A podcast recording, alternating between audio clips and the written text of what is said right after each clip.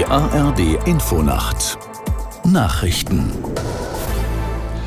um 23.30 Uhr mit Olaf Knapp. Die Lage in den niedersächsischen Hochwassergebieten bleibt weiter angespannt. Seit vielen Stunden sind tausende Einsatzkräfte von Feuerwehr und THW dabei, Häuser und Straßen zu schützen, besonders in den südlichen Landesteilen. Aus Hannover Patrick Bolduan. Die Lage wird sich voraussichtlich weiter zuspitzen, heißt es vom Landesbetrieb für Wasserwirtschaft. An mehr als 80 von 98 Pegeln landesweit wird Hochwasser gemeldet. Rund 30 liegen bei Meldestufe 3 von 4. Und die Scheitelpunkte werden vermutlich erst morgen oder übermorgen erreicht. Die Feuerwehr im Kreis Nordheim erwartet am Abend in Einbeck wieder deutlich steigende Pegelstände der Ilme. Auch in der Weser steigt das Wasser. In Nienburg sind die Kanalnetze bereits überlastet, erste Straßen gesperrt. Im Nordwesten ist unter anderem Oldenburg vom Hochwasser betroffen. Ein Rückhaltebecken ist voll. Im Bereich Barbenend seien erste Keller vollgelaufen, meldet die Feuerwehr.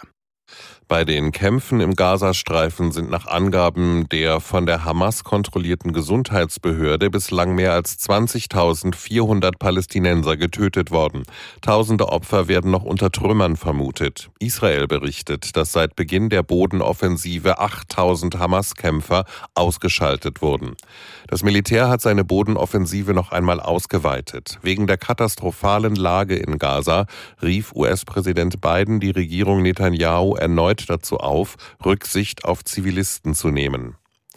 Nach der möglichen Anschlagsdrohung gegen den Kölner Dom gelten bei den Weihnachtsgottesdiensten heute erhöhte Sicherheitsvorkehrungen.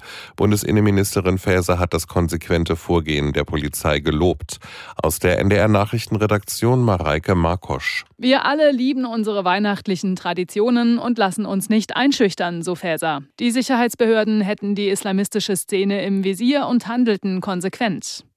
Ein ausländischer Nachrichtendienst hatte gestern vor einer möglichen islamistischen Terrorattacke gegen den Kölner Dom an Silvester gewarnt. Der Dom wurde durchsucht und am heutigen Heiligabend werden alle Besucher kontrolliert.